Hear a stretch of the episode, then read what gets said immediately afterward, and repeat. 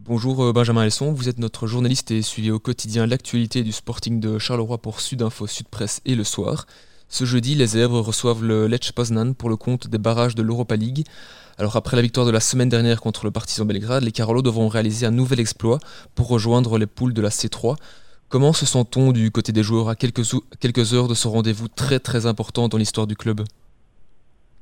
Ben, apparemment euh, tout, tout va bien. C'est vrai qu'on a on a eu l'occasion de voir Nicolas Pento tout à l'heure qui euh, qui voilà qui est conscient, je pense, comme le reste du, du noyau, de, de ce que le Sporting peut réaliser demain en cas de en cas de qualification, mais euh, qui tient aussi à, à, éviter de se rajouter une pression supplémentaire par rapport à ça. C'est vrai que euh, ben, Charleroi a montré la semaine dernière contre le Partisan qu'ils avaient, euh, enfin que le COP avait les armes pour euh, pour répondre sur la sur la scène européenne.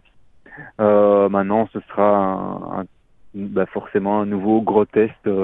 Euh, puisque, ben, comme comme Nicolas Pento le disait, il n'y a pas de il a pas de deuxième chance, donc il faudra être être prêt demain au coup d'envoi, mais il essayait d'éviter, même s'il il sent forcément un peu d'adrénaline, ben, fort logique par rapport à, à, l'enjeu, d'essayer d'éviter de rajouter de la pression supplémentaire euh, euh, afin de, de, préparer le match euh, le plus sereinement et le, et le mieux possible. Quoi. Alors le week-end dernier, Karim Bellossine, l'entraîneur Carlo, n'a pas vraiment profité du déplacement à Moucron pour faire tourner son 11 de base. Quelle sera sa stratégie ce jeudi? Les joueurs seront-ils assez frais pour livrer la bataille? Ben, en tout cas, c'est ce que c'est ce qu'ils espèrent aussi bien aussi bien Nicolas Pento que, que Karim Bellossine sous-entendaient que ça serait le cas.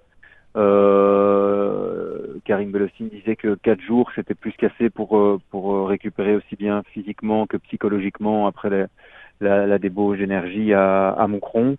Euh, donc euh, donc voilà, c'est vrai que eux ont l'air de dire que oui. Donc bah en effet, on doit. Ils n'avaient pas spécialement fait tourner à à Moucron, euh, si ce n'est un petit changement de système en relançant Guillaume Gillet au lieu de, de Chamar Nicholson et en faisant souffler Steven Willems qui avait un petit peu eu des difficultés en deuxième mi-temps sur le plan physique contre le Partizan Belgrade.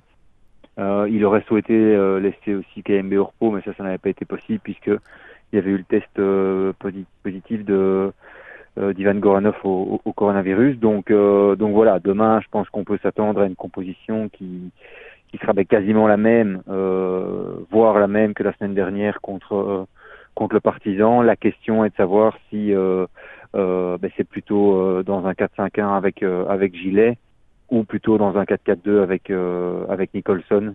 je crois que le, le, le, débat est là, mais ils avaient l'air de dire qu'au niveau fraîcheur ça irait et et que voilà. Maintenant c'est sûr qu'il y a un élément à ben ça ils n'ont pas de prise dessus, mais c'est c'est comme ça, c'est que ben, Poznan a eu un week-end de repos la semaine, le week-end passé. Donc eux avaient joué le jeudi, le Charleroi le, euh, le, mercredi pardon, et Charleroi le jeudi, donc ça ça n'a pas vraiment d'impact. Mais la différence, par contre, c'est que là où Charleroi a dû aller jouer 90 minutes euh, dimanche soir, eh ben, Poznan était euh, était au repos. Karim Belossine disait que ça peut être pris de deux façons.